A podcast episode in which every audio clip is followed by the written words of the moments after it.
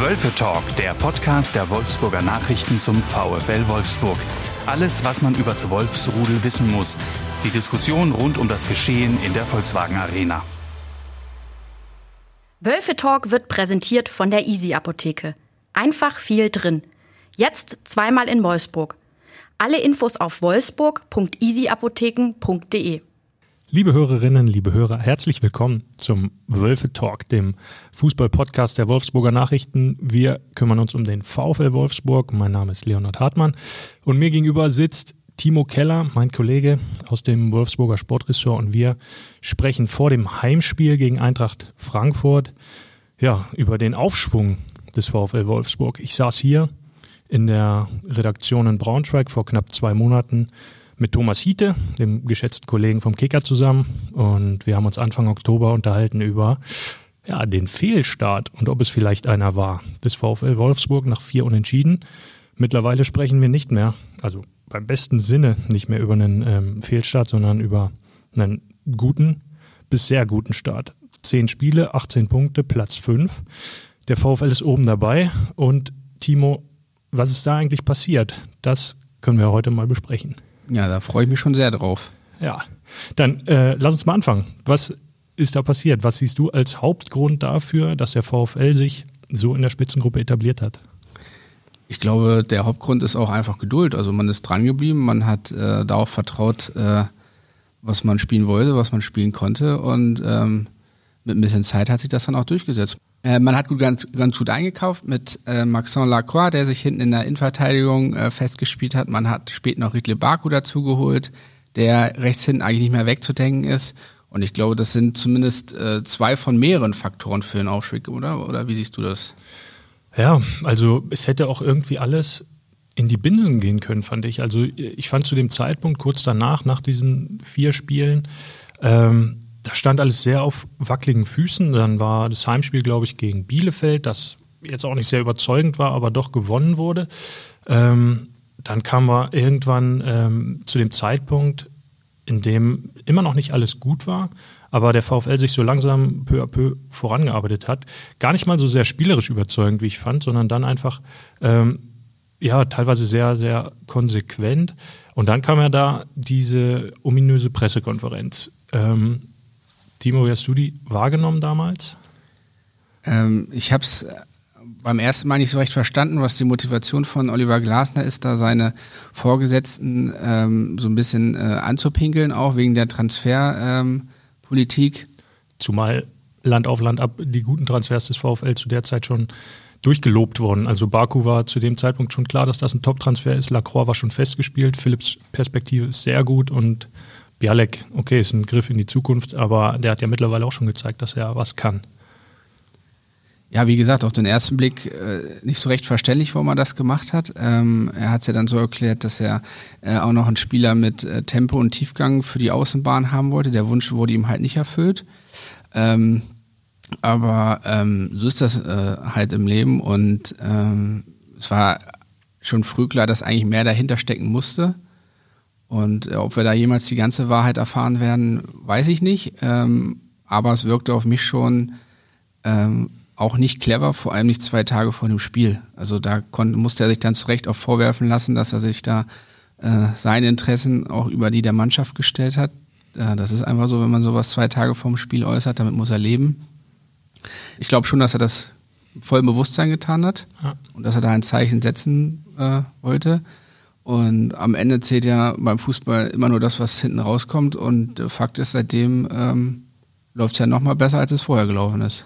Ja, aber auch da wieder so ein, so ein Knackpunkt, wie ich finde, auch da hätte es schief gehen können. Und da gab es in den vergangenen Jahren, gerade ähm, beim VfL ganz besonders, ähm, auch Situationen, in denen die Mannschaft so, so einen Moment genutzt hätte, um den, das Stuhlbein des Trainers auch durchzutreten. Also das gab es ja in, in vielen Situationen schon in den Jahren zuvor. Und dass die Mannschaft genau das nicht getan hat, sondern sich völlig unabhängig macht von dem, was rundherum passiert ums Team. Also dass es da ganz offensichtlich einen Clinch gibt zwischen Manager und zwischen dem Trainer. Ähm, das interessiert die einfach gar nicht. Die haben einen super stabilen Kern, die haben eine super stabile Achse durchs Spielfeld durch mittlerweile mit Castells im Tor, Brooks, der seine beste Runde bisher spielt und sein Nebenmann Lacroix aufs nächste Level schon hebt. Maximilian Arnold über alle Zweifel erhaben und vorne eben Wort Wechhorst, der jetzt auch wieder ins Knipsen gekommen ist. Also an so einer Achse orientiert sich eben auch der Rest und wenn die funktioniert, und die funktioniert, dann kann eben der Rest auch mit ähm, daran wachsen. Ähm, und ich glaube, das war auch einer der Gründe dafür, warum diese Mannschaft eben nicht an dem Clinch zerbrochen ist. Es hätte ja ganz, ganz entspannt funktionieren können. Und es hat in der Vergangenheit beim VfL auch schon solche Szenen gegeben, in denen Unruhe im Umfeld dafür gesorgt hat, dass die Mannschaft einen Prozentpunkt nachlässt und sich auf dem Spielfeld gehen lässt und das Alibi darin sucht, dass im Umfeld irgendetwas nicht funktioniert. Und diese Alibi-Suche, ähm, die gibt es im Moment beim VfL nicht. Die haben sich, wie du am Anfang gesagt hast, nach und nach ihrer Spielweise vertraut, nutzen jetzt vielleicht sogar den Vorteil, den sie durchs Europa League aushaben, unter der Woche trainieren zu können, im Gegensatz zu allen anderen, die in den Top 5, Top 6 unterwegs sind. Ruhen sich aus, legen mal die Beine hoch, gucken Donnerstag und Mittwoch und Dienstag entspannt ins Fernsehen, was die Konkurrenz so macht und bereiten sich eben sehr konsequent darauf vor, was am Wochenende auf sie wartet. Und wenn du dann, das hat Oliver Glasner letzte Woche auch gesagt, diese Trainingseinheiten hast, in denen du dann wirklich mal ganz, ganz gezielt trainieren kannst und Abläufe üben kannst, dann funktioniert mittlerweile plötzlich auch mal das, was ja in den letzten anderthalb Jahren unter Oliver Glasner überhaupt noch nicht funktioniert hat, nämlich die Offensive. Jetzt haben wir zwei Spiele in Folge, die ein bisschen mehr Spektakel waren als all das, sagen wir mal, bürokratische, was der VfL in den Wochen vorher abgeliefert hat. Ähm, das 5-3 gegen Bremen und das 2-2 gegen, gegen Köln, das war ja furios teilweise, auch in der Offensive. Und da, auch da sind ja Entwicklungen zu, zu erkennen und so etwas spürt ja auch eine Mannschaft, oder? Ja klar, aber äh, du sagst es, es hätte auch schief gehen können. Es hätte natürlich auch auf einer ganz anderen Ebene schief gehen können, nämlich wenn, äh, wenn äh, Marcel Schäfer, der Sportdirektor, und Jörg Schmatke, der Geschäftsführer, ähm, nicht so gelassen auf Glasners Aussagen reagiert hätten, sondern äh, da vielleicht auch äh, andere Mittel und äh, wie gesucht hätten. Also von daher muss man im Prinzip am Ende sogar äh, diesen beiden noch das größte Kompliment aussprechen, dass sie da so ruhig geblieben sind, trotz der Vorwürfe, die zwar namentlich ja nicht an sie adressiert waren. Herr Glasner hat ja im, Nach im Nachgang stets betont, er hätte immer von wir gesprochen, aber im Prinzip war das ja schon äh, deutlich an die beiden gerichtet. Und dass die beiden da so ruhiges Blut äh, äh, behalten haben, dann äh, da muss man den beiden schon auch ein Kompliment machen und am Ende zahlt es sich ja jetzt offenbar schon aus.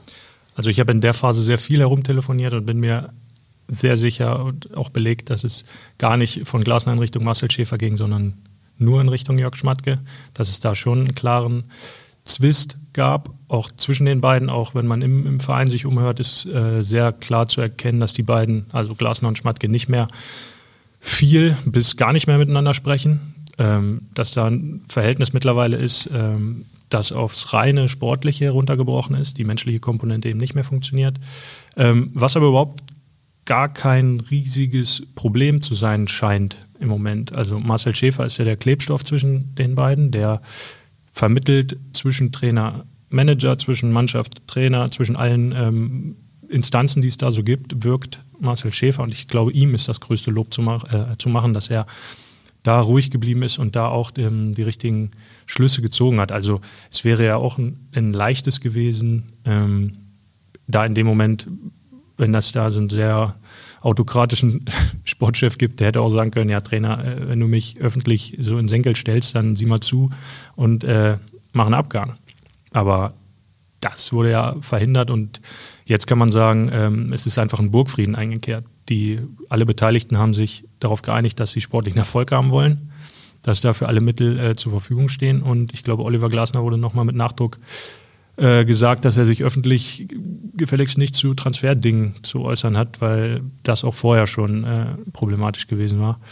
Ähm, und ja, es scheint ja an der Mannschaft, und das ist ja die, die Essenz, das Wichtigste, völlig vorbeizugehen. Also ja, spannend, spannend wird es natürlich, wird das Verhältnis natürlich. Also es kann, äh, es kann natürlich so klappen, es kann auch erfolgreich sein. Die müssen sich auch nicht lieben, äh, die beiden. Ähm, spannend wird es natürlich, wenn jetzt doch mal über eine längere Phase der Erfolg nicht so da ist. Mhm, ja, dann wird natürlich schnell die Verantwortung hin und her geschoben, nehme ich mal an. Ja, absolut. Ähm, und dass diese Phase im Moment noch nicht eintritt, ist eine, Errungenschaft aller Beteiligten. Also ganz vor allem der Mannschaft natürlich, die sich da frei von macht, ähm, ihre Leute hat, die sie voranzieht und voranbringt. Und äh, Maximilian Arnold hat das irgendwann ähm, gesagt. Er meinte, Er hat hier in den vergangenen Jahren schon so viel erlebt.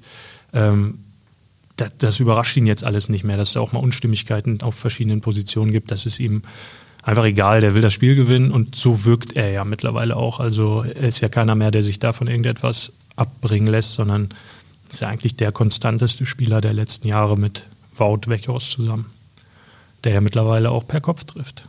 Ja, ganz neu in seinem Repertoire. Ja, eigentlich komisch für so einen Lürken, der mit äh, knapp zwei Metern da durch den Strafraum rennt. Aber ähm, wir hatten im, im Herbst mal mit ihm gesprochen und da hat er gesagt, er hat sich ganz klar dieses Ziel auch äh, gesetzt, dass er mehr Kopfballtore machen will. Und seine letzten drei waren jetzt, glaube ich, nein, drei der letzten vier waren jetzt per Kopf. Also Schalke 1, Bremen 1 und jetzt am Wochenende in Köln hat er wieder per Kopf getroffen.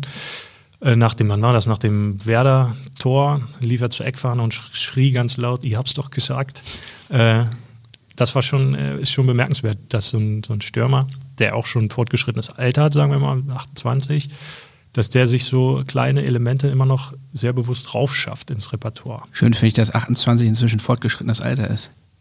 Ja gut, Timo, wir haben die, die Grenze längst passiert, aber für einen Fußballer ist das ja äh, trotzdem schon kein Alter mehr, in dem man jetzt noch Fähigkeiten dazu gelernt, erlernt, oder? Ja, stimmt schon. Er ist ja auch ein sehr ehrgeiziger Typ und äh, wenn er sagt, er will sich das nochmal drauf schaffen und daran nochmal arbeiten, dann kann man da tatsächlich vertrauen, dass da auch noch was bei rumkommt. Und äh, die Tore, das vor allem das äh, gegen Werder Bremen, das äh, 4 zu 3, das war schon, äh, den hat er richtig gut gemacht. Da stand er richtig in der Luft. Mhm.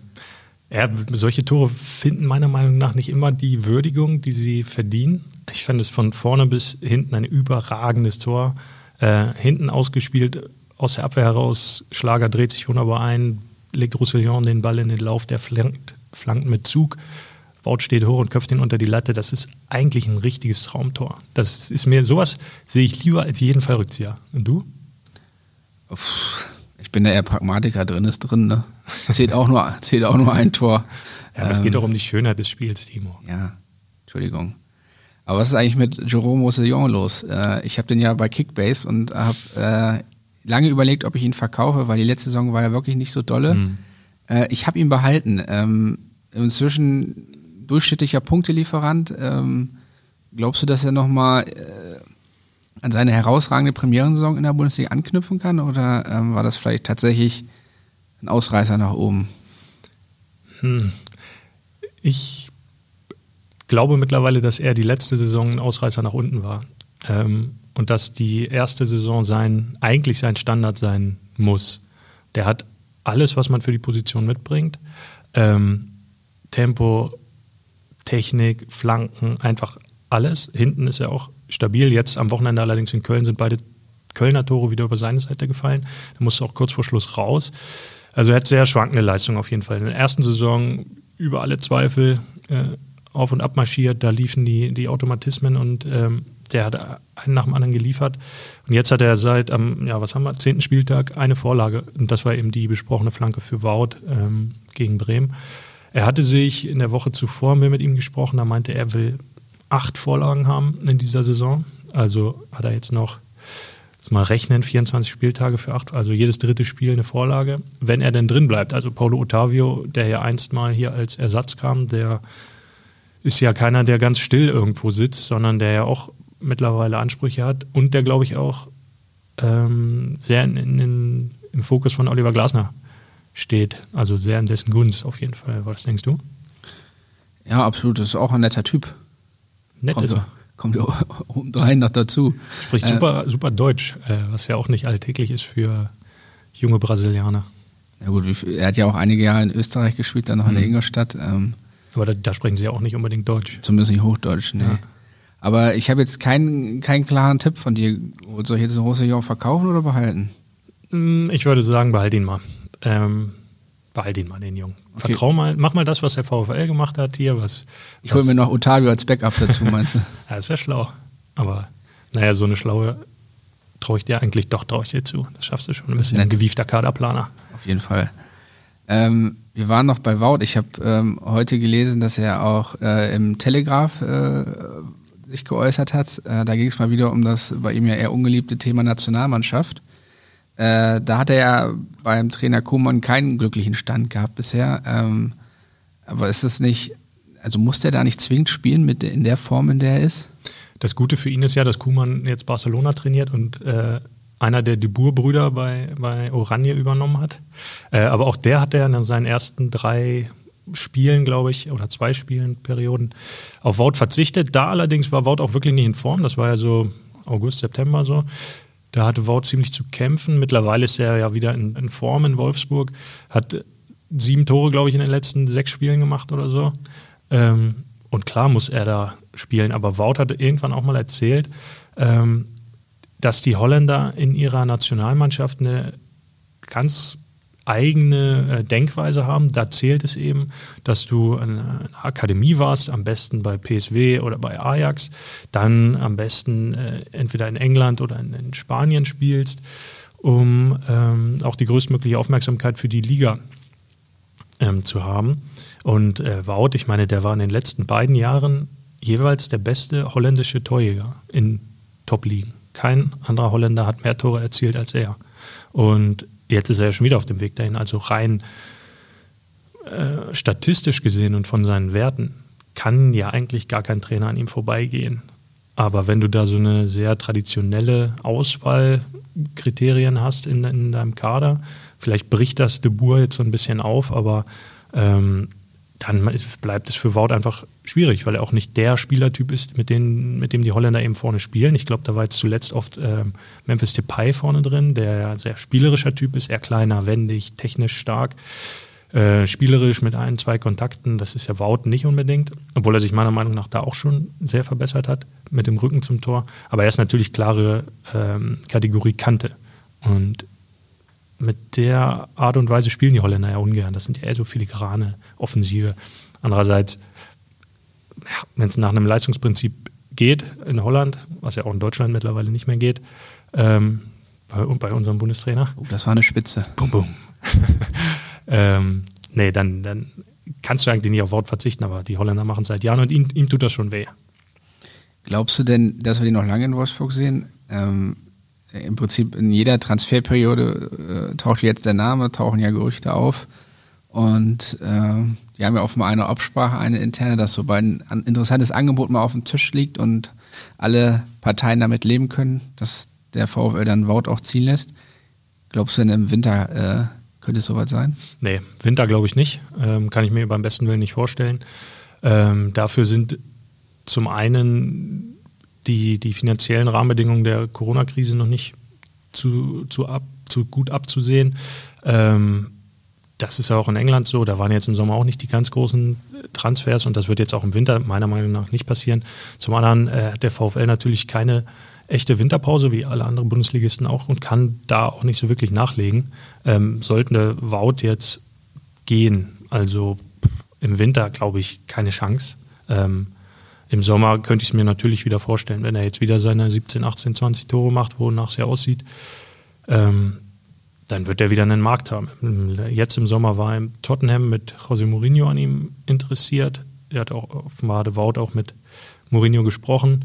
Aber so wie ich das verstanden habe, hatte Wout selbst gesagt, dass er nicht zu Tottenham gehen will oder würde, weil dort die Perspektive dann einfach nicht da ist. Er will einfach spielen und wenn du dann Tottenham hast mit äh, Kane, ich habe gestern das Spiel gesehen, ähm, Tottenham gegen Arsenal, das war schon, es ist schon eine andere Welt, wie die kontern, mit welchem Tempo und dann vorne auch mit Heung-Min Son.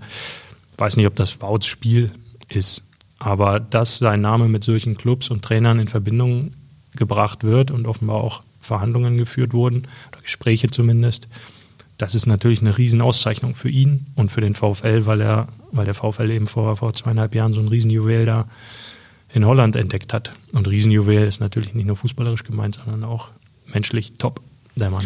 Ja, er hat ja Besuch bekommen. Ich weiß nicht, ob du das bei Instagram gesehen hast. Wölfi war ja zu Besuch. Bei euch? Nein, bei Wout. Ach, bei Wout. Irgendwie verstanden, bei euch zu Hause. Was hat denn Wölfi bei Wout gemacht? Ich weiß nicht, ich glaube, er hat Geschenke für, die, für seine beiden Kinder gebracht. Ah, guck mal, und was gab's da? Das habe ich jetzt nicht gesehen. Du kommst mit so einer Information um die Ecke und hast aber nur in die Oberfläche einmal abgekratzt. Es tut mir leid. Na, nächstes Mal bitte genauer hinschauen. Okay. Äh, genauer hinschauen, äh, was eine super Überleitung ist äh, für, für, die, für das nächste aktuelle Spiel am Freitagabend mhm. gegen Eintracht Frankfurt. Ähm, Gibt es da die Fortsetzung äh, der Sieglos äh, der Sieg, der Unbesiegt-Serie, so heißt sie. ja, zehn, zehn, Sp zehn, Spiele noch nicht verloren vom Start weg, das gab es noch nie in Wolfsburg. Ähm, Gibt es da die Fortsetzung? Was meinst du? Ja, glaube schon. Ähm, Frankfurt äh, hat jetzt auch, sind ja jetzt die Remis-Könige der Liga, haben jetzt am Wochenende 1-1 gegen Dortmund gespielt. Ganz vernünftigen Auftritt hingelegt, aber die sind sehr instabil in ihren Leistungen, haben oft eine miese Anfangsphase, dann holen sie das wieder auf. Wann war das gegen Union? Nach sechs Minuten schon 0-2 hinten gelegen und dann noch 80., 82. Minute 3-2 geführt. Dann aber noch das 3-3 kassiert. Also die sind sehr wankelmütig und sehr abhängig von Spielern. Also wenn da Kostic nicht funktioniert bei Frankfurt und André Silva vorne, dann ist da schon relativ viel ähm, entschärft, was die an Offensivkraft bringen. Haben hinten natürlich super stabil. Äh, eigentlich von den Namen her sind sie super stabil. Ich finde immer äh, Hinteregger ziemlich geil. Abraham ist super solider Verteidiger. Daniel Ginzek hat mir irgendwann mal erzählt, Abraham ist der unangenehmste Gegenspieler, den er je hatte. Also der sieht immer so langsam aus, ist aber super schnell. Und dat, dass der hart ist, wissen wir auch. Ähm, ja, deswegen, also ich kann mir schon vorstellen, dass das am, am Freitag für den VfL weitergeht mit, mit der Serie. Könnte mir aber auch guten Unentschieden vorstellen, ähm, was mir als Frankfurt-Fan, wenn ich das so verraten darf, ganz gut schon reichen würde, glaube ich. Jetzt ist es raus. Jetzt, Jetzt ist es endlich raus. Oh, oh. Der Kollege Hartmann ist Eintracht Frankfurt-Fan. Ja, das stimmt. Wie kam das? Ähm, tatsächlich in, äh, im VfL-Stadion, aber noch im alten. Ähm, das war, wie alt war ich da? 12, 13 so ungefähr. Ähm, die war bei einem Heimspiel VfL gegen, gegen Eintracht. Ähm, noch ein bisschen auf der Suche nach meinem Fan-Dasein und dann kamen die Frankfurter da mit mehreren hundert beziehungsweise tausend Fans und haben eine solche Stimmung gemacht, dass ich dachte, boah, nicht übel. Die Farben haben mir auch gefallen, ein paar ganz geile Spieler damals dabei gewesen. Zum Beispiel? Äh, zum Beispiel äh, Alexander Schur mochte ich schon immer, Oka Nikolov im Tor, auch immer großer Fan gewesen. Dann später habe ich mich sehr identifiziert, auch von den Haaren her mit äh, Johannes Amanatidis. Fand äh, Leofanes Gekas immer ganz geil. Ich weiß, der heißt Theophanes, aber äh, mal einge, eingenommen.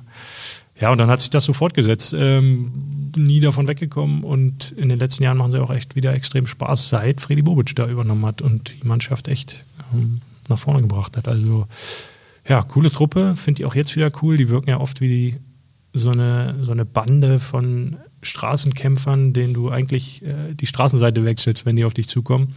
Ähm, und diese Attitüde mag ich eigentlich sehr gerne, dieses Kämpferische. Und vorne halt jetzt mit Silva und mit Bastos, den wir auch noch gut kennen.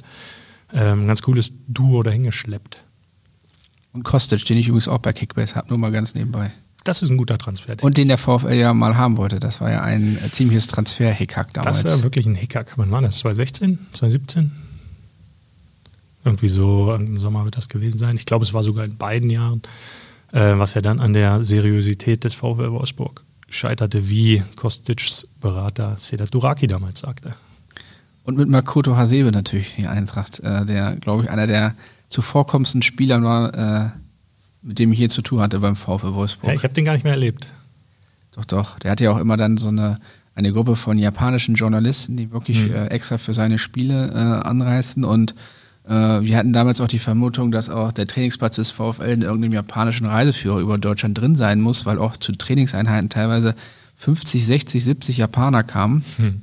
Das war schon ziemlich irre. Und äh, Makoto, der war immer nett, immer freundlich. Ähm, er, er, hat wirklich das Klischee eines Japaners erfüllt, das muss hm. man mal so sagen. Solange es positiv ist, äh, kann man ja auch nichts dagegen sagen. Ich glaube, er ist jetzt 37. Ungefähr. Ich kann es nicht genau sagen, aber am Ende 30 auf jeden Fall älter als ich und das sind mittlerweile äh, längst nicht mehr alle Bundesligaspieler. Okay, aber nichts mehr für meine Kickbase-Mannschaft? Nee, glaube ich auch nicht mehr. Der ist ja mittlerweile auch nach sehr in die Teilzeit abgerutscht. Vielleicht macht er schon so ein bisschen Altersteilzeit, hat sich schon auszahlen lassen ein bisschen. Ähm, aber wenn er spielt, ich finde es ist auch immer schön, ihm zuzusehen, mit welcher Routine und Abgeklärtheit der da unterwegs ist. Ja, wie, wie, wie glaubst du, wird denn Glasner jetzt äh, sein Problem auf, also Problem in Anführungszeiten auf der rechten Seite lösen? Er hat ja jetzt mit Riedle Baku einen Neuzugang, den er, der so gut drauf ist, dass er ihn eigentlich nicht rausnehmen kann. Mhm. Zugleich hat er aber mit äh, den zuvor verletzten Kevin Babu und äh, William seine beiden eigentlich angestammten Rechtsverteidiger zurück. äh, Quo vadis, sage ich mal. Gut. Ähm, man merkt, du hast Latein äh, in der Schule gehabt. Bis zur 13. Klasse. Latino. Ähm, ich glaube, William spielt überhaupt keine Rolle mehr. Ich könnte mir vorstellen, dass sie den halt sehr bald versuchen zu verkaufen und loszuwerden.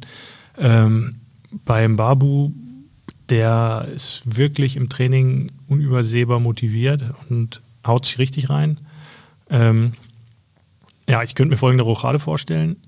Babu kommt zurück als Rechtsverteidiger ähm, und Baku rutscht einfach eine Position nach vorne. Das haben sie letzte Woche auch schon mal trainiert in Wolfsburg, ähm, dass dann Baku auf den rechten Flügel, Offensivflügel ausweicht. Bin mir sicher, der kann das auch. Ist gut genug dafür, technisch gut. Guter erster Kontakt. Äh, offensivfreudig ist er ja auch mit zwei Toren, zweitbester Torschütze des VfL hinter Wout. Also der kann das auf jeden Fall spielen. Fraglich ist natürlich, ob, ob Glasner dann ähm, jetzt seine, seine Abwehr, die ja eigentlich immer noch zu den Besten der Liga gehört, ähm, ob er die auseinanderreißt. Das muss der Trainer eben entscheiden, aber also ich könnte mir zumindest die Variante vorstellen, Babu hinten rechts, Baku davor und dann müsste eben einer aus dem offensiven Dreier, Dreierreihe rausgehen. Könnte mir am ehesten Renato Steffen vorstellen, der nach seiner Covid-19-Infektion immer noch nicht so ganz zurück zu sein scheint. Ja gut, Media hat sich ja äh, selber wieder aus dem Spiel genommen. Ja, hat sich abgemeldet, ja. Äh, fällt mit Achillessehnenproblem mindestens bis Jahresende aus. Ähm, ja, aber Baku könnte ja auch zentrales Mittelfeld spielen. Na gut, Zumindest hat er das in Mainz ja auch häufiger gemacht. Aber da gibt es ja hier noch. Weil wen soll er da? Was sollte da verändert werden? Und zumal da jetzt mit Gilavogi auch der Kapitän noch zurückkommt, der ja erster Anwärter allein, äh, rein hierarchisch auf die Rolle wäre ähm, im Mittelfeld. Also wenn Baku eine Positionsveränderung vollzieht, dann wohl eher in die Offensive ins, ins Zentrum. Das äh, Zentrum ist mit Arnold und Schlager so stabil und gut besetzt. Und ja, aber glaubst du, dass Gilavogi äh, qua Amt automatisch gleich wieder spielt? Schwer Weil zu sagen. ähm, die Ausbeute ohne ihn ist ja jetzt äh, ziemlich gut. Also Ja. den Grund hat Glasner jetzt nicht, ihn wieder reinzunehmen. Absolut. Ich glaube auch, dass da eine ziemlich schwierige Situation auf alle Beteiligten zukommen könnte, wenn Gilavogi nicht spielt. Man hat schon im Sommer eigentlich gesehen, dass Glasner auf der Suche war nach einer Position für seinen Kapitän, hat ihn mal in der Abwehr spielen lassen, hat das System auf ein 4-3-3 geändert, ähm, einfach um Gilavogi einen Platz in der ersten Elf zu geben. Das hat auch funktioniert und war auch okay an den ersten Spieltagen. Dann hat sich Josh ja verletzt gegen Bielefeld, einen Muskelriss und fällt seitdem aus, ist jetzt aber wieder auf dem Weg zurück. Ähm, ja, und in der Zwischenzeit hat sich das halt super eingespielt dort. Alles verfestigt, was im Mittelfeld, ähm, was zu verfestigen galt. Ähm, Arnold und Schlager machen es super zusammen. Und es gibt eigentlich keinen Anlass für den Trainer, den Kapitän da jetzt aus rein sportlichen Gründen wieder reinzubringen. Also wenn man der Maxime folgt, dass äh, die Mannschaft und der Erfolg über allem steht, äh, dann muss der Kapitän, glaube ich, weiter zuschauen. Ja, also ich kann mir auch nicht vorstellen, dass Glasner jetzt sein System wieder umbaut, weil im 4-2-3-1, was der VfL eben spielt, sind die zwei vor der Abwehr eben klar mit Arnold und Schlager besetzt. Wobei Schlager ja auch noch ein bisschen offensiver spielen könnte. Könnte ja. Ja, stimmt. Aber also ich sehe keinen sportlichen Grund, diese Doppelsechs auseinanderzureißen. Allenfalls einen hierarchischen, wenn du nicht riskieren willst, dass dein Kapitän auf der Bank unglücklich wird, sagen wir mal unglücklich wird. Aber eigentlich ist Josh ja nicht so ein Typ, der da jetzt stunk macht, obwohl Nee, Stunk, also ich glaube nicht, dass der irgendwelche äh, Kampagnen gegen den Trainer anzetteln wird oder eine Säge mitbringt, um dessen Stuhl anzu, äh, anzusägen, aber er ist halt schon eine sehr, sehr, sehr einflussreiche Person in der Mannschaft. Er führt die komplette französischsprachige äh, Gegend an, ähm, hat da sehr, sehr viele Finger und, und Drähte in jede, jeden Mannschaftsteil. Ist ja nach Maximilian Arnold, glaube ich, auch der zweitälteste, beziehungsweise zweitdienstälteste Spieler des VfL. Also das ist schon nicht irgendwer. Und wer vom Trainer zum Kapitän gemacht wird, der gehört eigentlich auch aufs, auf den Platz. Ähm, Lars Bender war das Lars Bender in Leverkusen, der auch sein Kapitänsamt abgegeben hat, weil er eben nicht diese Stammspielerzusage von Peter Boss bekommen hat. Also ich könnte mir schon vorstellen, dass die Situation an ihm nagt, an Josh. Ähm, aber dass es auch nicht so leicht zu lösen sein wird für Glasner. Also da, glaube ich, liegt schon so ein kleiner Konfliktherd. Aber ähm, er ist hinter all den sportlichen positiven Ereignissen im Moment natürlich noch sehr klein, kann aber wachsen, wenn, äh, wenn bestimmte Dinge sich in eine falsche Richtung entwickeln, ja. Und äh, was tippst du für Freitag? Was entscheidet jetzt? Dein Herz oder dein Kopf? Jetzt bin ich gespannt. Äh, der Bauch. Ist okay, wenn der Bauch entscheidet? Ist auch okay. Dann sage ich mal ein 2-2. Schönes, schönes, saftiges 2-2. Ich gehe ja hin, glaube ich, ins Stadion. Ne? Du warst ja gegen Bremen da. Das, das war ganz, schön ganz kalt, Spielchen. schön kalt, zum Glück viel ein paar Tore, an denen man sich erwärmen konnte. Ja, dann wünsche ich, ich mir selbst, für mich auch äh, am Freitag ein ähnliches Spiel, Timo. Danke dir sehr herzlich für deine Zeit. Ähm, Ihnen, liebe Hörerinnen, liebe Hörer, vielen Dank fürs Zuhören. Wir hören uns wieder vor dem Heimspiel gegen VfB Stuttgart. Das ist kurz vor Weihnachten noch. Ähm, bis dahin wünschen wir alles Gute, alles Liebe, eine schöne Vorweihnachtszeit erstmal und ähm, ja, bleiben Sie gesund, wir hören uns. Tschüss. Mehr Podcasts unserer Redaktion finden Sie unter wolfsburger-nachrichten.de slash podcast.